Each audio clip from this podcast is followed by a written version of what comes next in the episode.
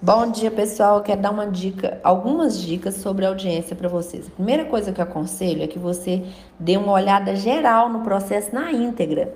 Tudo que está lá juntado. Outro dia, uma audiência minha, perto do dia da audiência, eu vi que eu tinha um documento que não estava legível, um documento super importante. Então, o que, que eu fiz? Peticionei no dia da audiência e falei com o juiz que os originais estavam à disposição aqui no escritório, porque infelizmente não estava saindo legível. Estava com eles aqui na hora da audiência.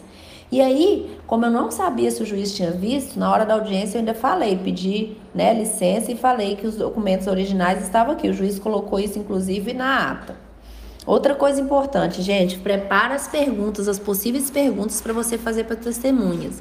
Porque se o juiz vai vir e manda você fazer as perguntas, você tem que estar preparado para as suas testemunhas e para as testemunhas das outras partes testa o, o aplicativo, né? Qual que vai ser utilizado para poder fazer a audiência. Cada hora é um, é o Teams, é o WebEx, né? Salvo engano, Zoom. Teste antes. Converse com as testemunhas antes. Eu não instruo testemunhas, mas eu converso para saber se eles estão sendo coerentes, se eles sabem, né, responder aquelas perguntas que eu quero fazer. Então é minha dica para vocês. Olha o processo na íntegra, converse com as testemunhas.